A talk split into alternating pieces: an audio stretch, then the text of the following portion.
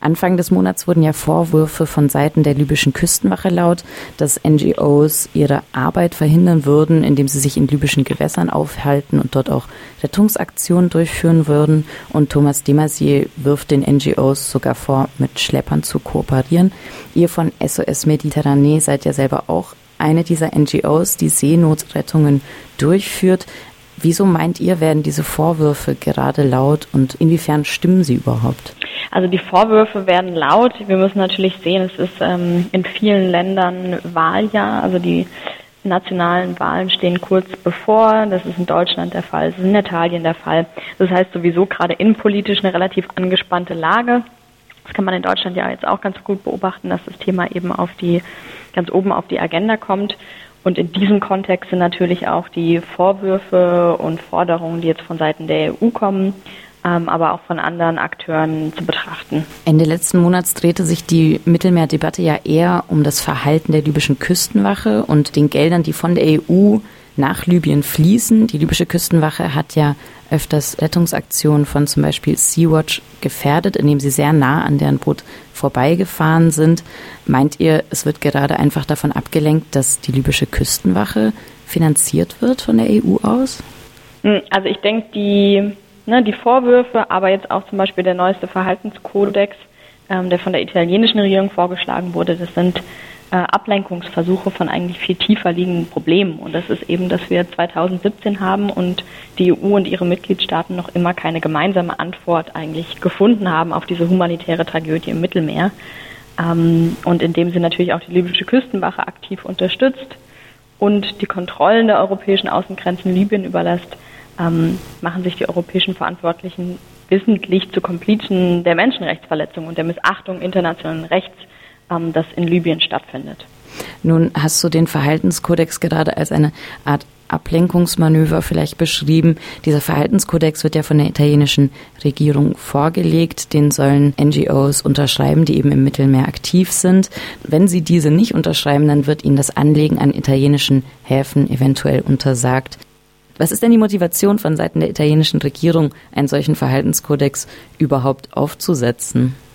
Ich meine, einerseits muss man natürlich sehen, dass jetzt äh, in Italien die Wahlen bevorstehen, das heißt ein bisschen das innenpolitische Klima, aber andererseits ist es natürlich auch ein Hilfeschrei Italiens, ähm, die seit Jahren von der EU alleingelassen wurden.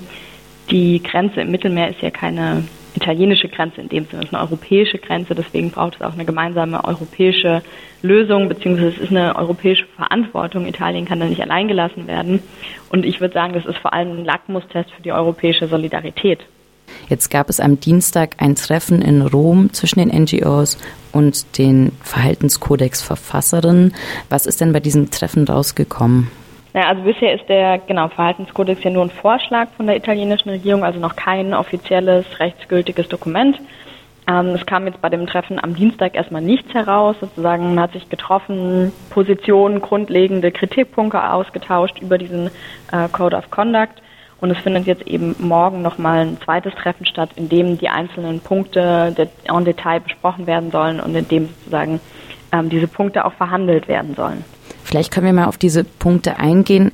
Manche von ihnen, so schreibt zumindest Pro Asyl, seien ja auch lebensgefährlich ähm, und würden eben mehr Tote im Mittelmeer in Kauf nehmen, wenn sie so durchgesetzt werden würden. Zum einen ist das die Verpflichtung, dass keine Lichtsignale eingesetzt werden dürfen, dass gerettete Flüchtlinge nicht mehr auf weitere Boote transferiert werden dürfen, sondern direkt an einen Hafen gefahren werden muss und dass Polizeibeamte zur Ermittlung von Vorwürfen bezüglich Kooperation mit Schleusern auf die Boote dürfen.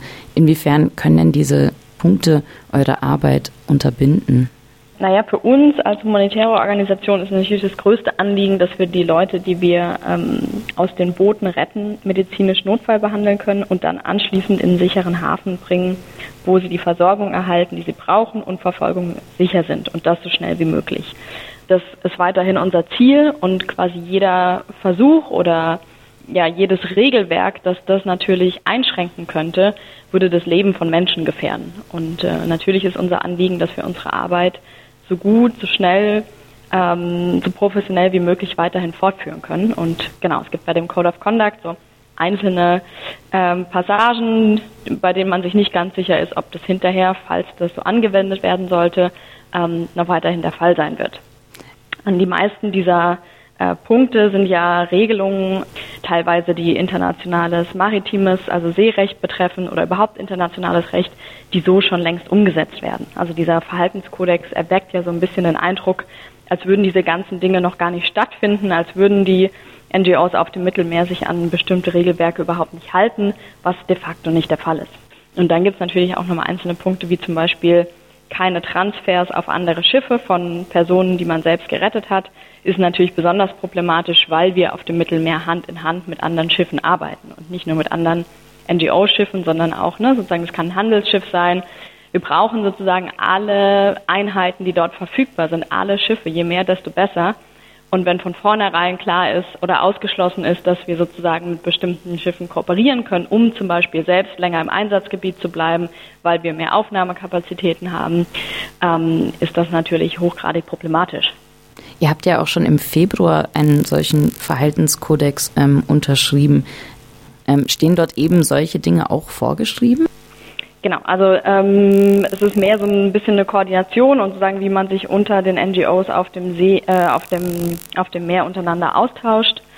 Ähm, aber das sind natürlich Regularien sozusagen, was sind internationale Standards des Seerechts und die befolgen wir alle, genauso wie zum Beispiel die Transponder äh, angeschaltet bleiben, genauso wie wir nicht in libyschen Territorialgewässern operieren, sondern da echt nur reingehen, wenn eine Rettung wenn Rettungsfall vorliegt und wir eben auch von der Seenotleitstelle in Rom die Anweisung erhalten und die Erlaubnis, da jetzt reinzugehen. Das heißt, ne, sozusagen diese Sachen finden schon statt, die haben wir untereinander als NGOs schon geregelt. Und allgemein ist ja so ein bisschen die Frage, warum ein Verhaltenskodex nur für NGOs? Also warum nicht für alle Akteure, die im Mittelmeer Seenotrettung betreiben?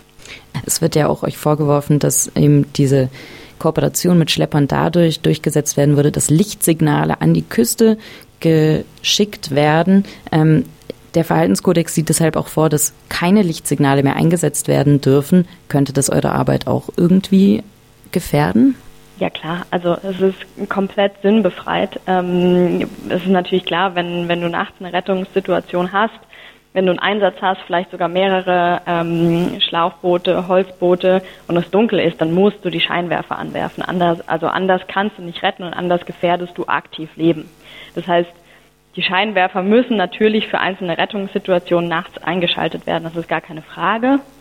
Ähm, aber auch nur dafür. Ne? Und äh, auch hier entsteht ja der Eindruck, als würde man irgendwie freudig mit der Küste über Lichtsignale äh, kommunizieren, was einerseits ein bisschen sowieso fragwürdig ist, weil diese Lichtsignale nicht unbedingt an der Küste überhaupt gesehen werden, also gar nicht so stark sind und wir die tatsächlich einfach fürs Retten einsetzen. Also auch hier kommt, ne, läuft so im Hintergrund so ein latenter Vorwurf, das würde sozusagen eingesetzt werden, um mit Schleppern und Schleppern ähm, zu kooperieren, eingesetzt, aber genau, das ist auch de facto nicht der Fall.